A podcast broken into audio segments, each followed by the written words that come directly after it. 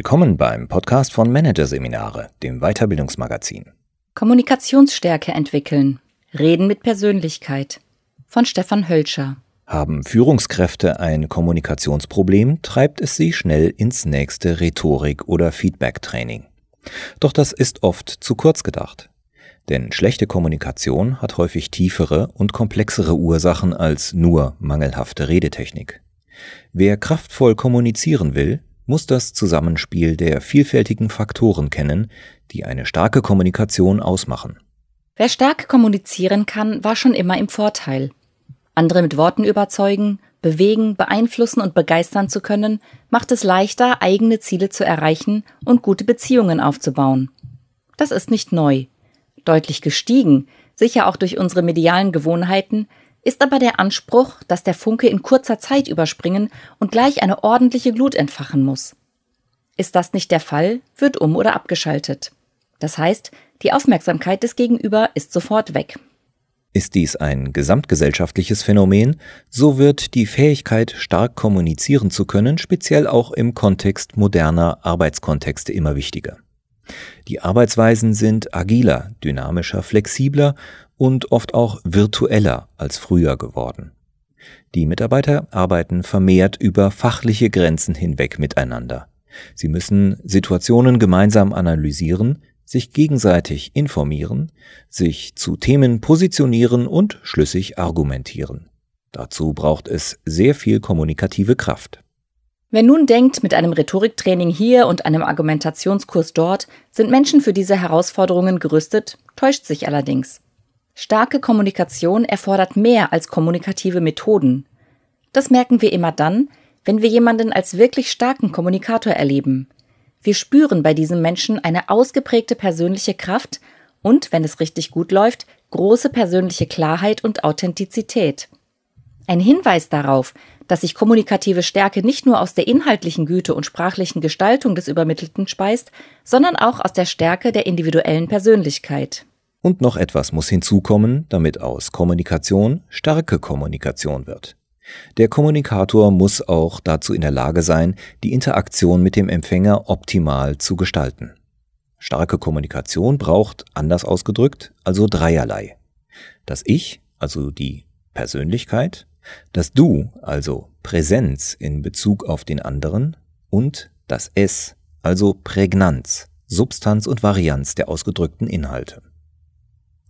Das Triple P-Modell der kommunikativen Gestaltungskraft beleuchtet diese drei Faktoren in ihrer Vernetzung und mit ihren jeweiligen Bestandteilen. Was eine kommunikationsstarke Persönlichkeit ausmacht, sind vor allem ausreichend Selbstvertrauen, Drive und eine gute körperliche Verankerung. Selbstvertrauen gründet sich vor allem auf ein gutes Bewusstsein der eigenen Stärken.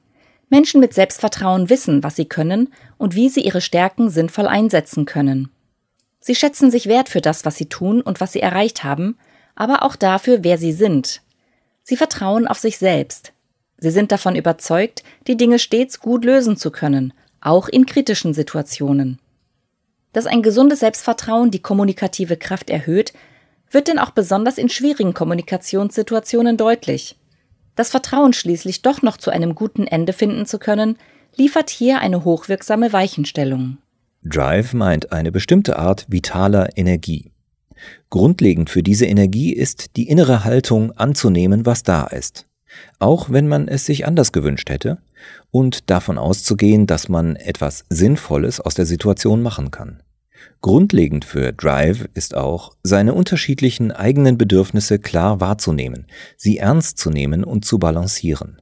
Auch ein positives Verhältnis zu den eigenen Antrieben und Lüsten spielt dabei eine Rolle.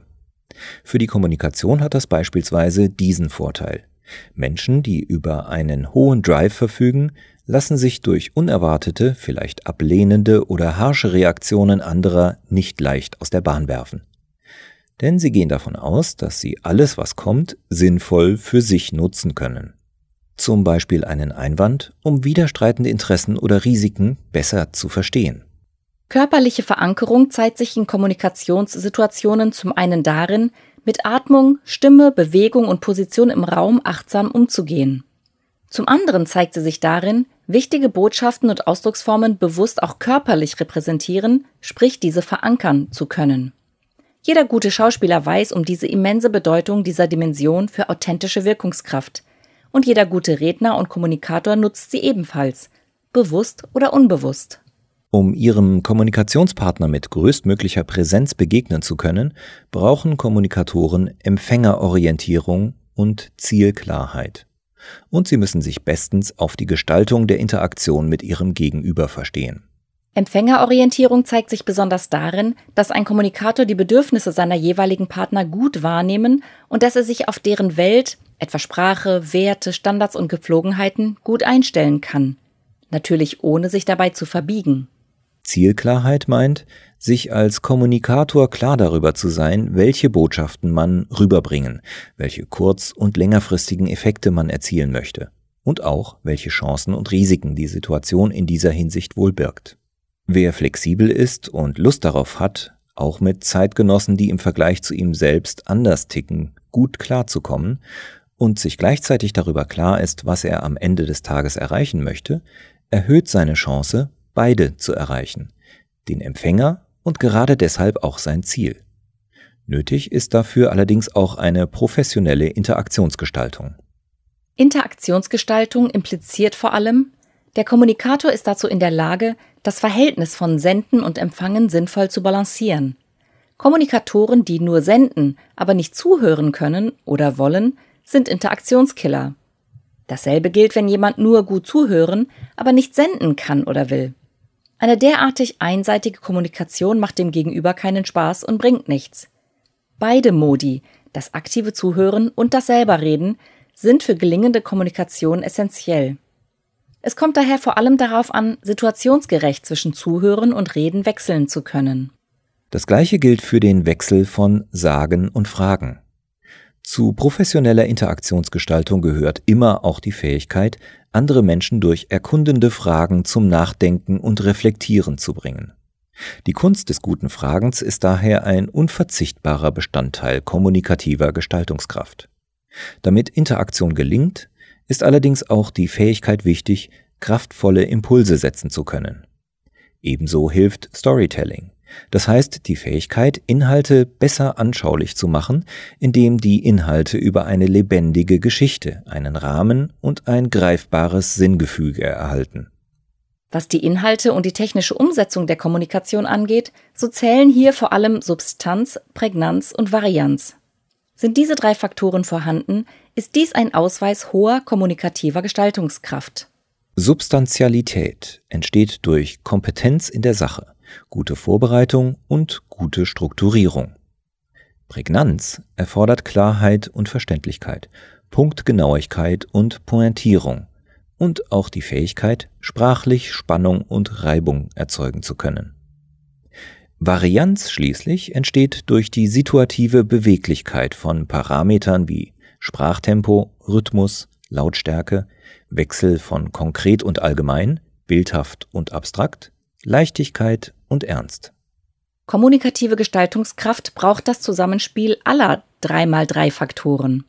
Je virtuoser deren Zusammenspiel ist, desto stärker ist die Wirkung. Dass dies alles andere als einfach ist, sieht man daran, dass es nur wenige rundum überzeugende Kommunikatoren gibt.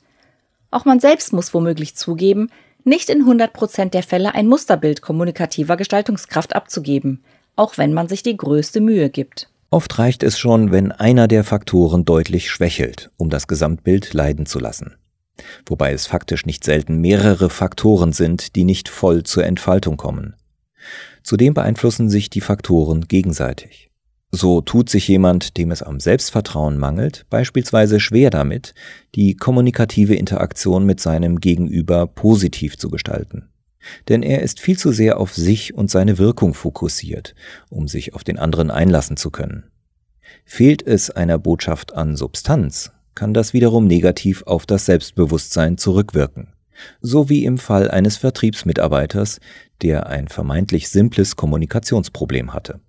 Der Mitarbeiter eines Pharmaunternehmens neigte dazu, seine Kunden, Fachärzte in Praxen und Kliniken, im Bemühen, die Vorteile der von ihm vertriebenen Produkte und Services aufzuzeigen, zuzutexten. Hier hätte er nun vorschnell ansetzen und lernen können, sich im Gespräch stärker zurückzuhalten. Doch das wäre zu kurz gedacht gewesen. Tatsächlich war in dem Fall etwas anderes ausschlaggebend. Trotz seines Wortschwalls hatte der Vertriebler nämlich stets auch das Gefühl, seinen Kunden nicht genug Substanzielles anbieten zu können. Und das, obwohl er nicht nur über jede Menge Vertriebserfahrung verfügte, sondern wie auch seine Kunden einen akademischen Hintergrund und ein umfangreiches Fachwissen hatte. Was ihm half, war kein Argumentations- oder Rhetoriktraining, sondern zunächst einmal mehr Empathie. Statt ausschließlich Argumente anzubringen, lernte der Vertriebler in einem Coaching mehr erkundende Fragen zur Situation und zum Kontext seines Kunden zu stellen. Auf diese Weise konnte ein ausgewogeneres und damit für beide Seiten befriedigenderes Gespräch entstehen. Wichtig dabei allerdings ist, ob es jemand wie der Vertriebler tatsächlich wagt, in einer vermeintlich zeitknappen Situation intensiv und ernsthaft nachzufragen, hängt auch von dessen innerer Haltung ab. Glaubt er beispielsweise, dass sich sein Wert für den Arzt allein daraus ergibt, was er diesem anzubieten hat, ist das eine schlechte Grundlage. Ihm sollte, sei es durch Reflexion, zunehmende Praxiserfahrung oder auch Rollenspiele in einem Training, vielmehr klar werden, das ernsthafte Nachfragen seinerseits liefert auch dem Arzt einen echten Mehrwert. Zum einen auf der Beziehungsebene, denn wie die meisten Menschen wird auch der Mediziner über einen guten Gesprächspartner erfreut sein. Zum anderen auf der Sachebene. Denn dank der Fragen wächst das Wissen des Vertrieblers über die Situation des Arztes und deshalb kann er ihm passgenauere Angebote machen. Das heißt, die Stärkung des Selbstvertrauens und der Ausbau der Interaktionsfähigkeiten können letztlich auch die Substanz der Kommunikation erhöhen. Die Managerin eines Technologieunternehmens hatte ein anderes Kommunikationsproblem. Ihre Kollegen meldeten ihr häufiger zurück, dass sie zu technisch, zu detailliert und umständlich reden würde. Auch hier gilt, es hätte nicht viel gebracht, oberflächlich bei der Rhetorik anzusetzen. Denn auch das Manko der Managerin war eine Mischung aus verschiedenen Faktoren. Ihr fehlte eine klare Zielorientierung, Sie wirkte nicht prägnant und letzteres hatte viel mit ihrer schlechten Körperverankerung zu tun.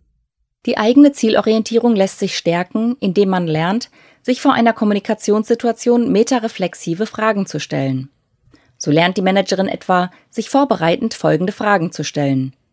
Was will ich eigentlich in dieser Situation erreichen? Was soll am Ende anders sein als zuvor? Und welche Botschaft ist mir die wichtigste?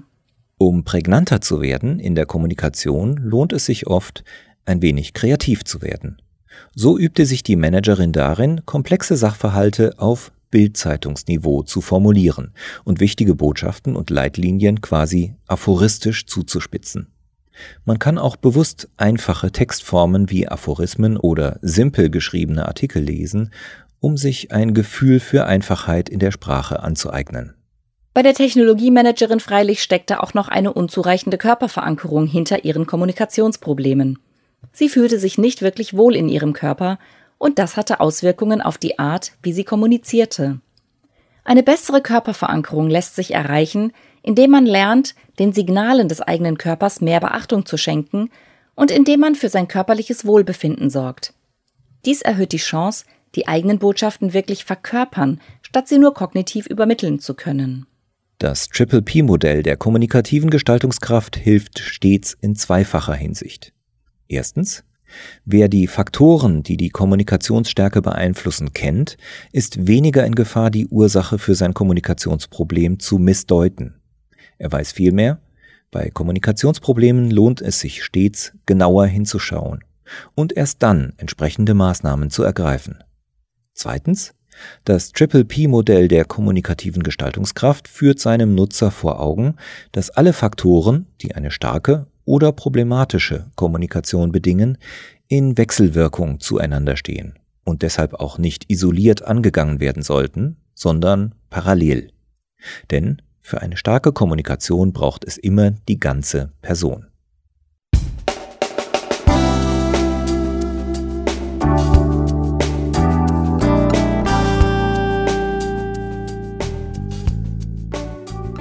Sie hörten den Artikel Kommunikationsstärke entwickeln.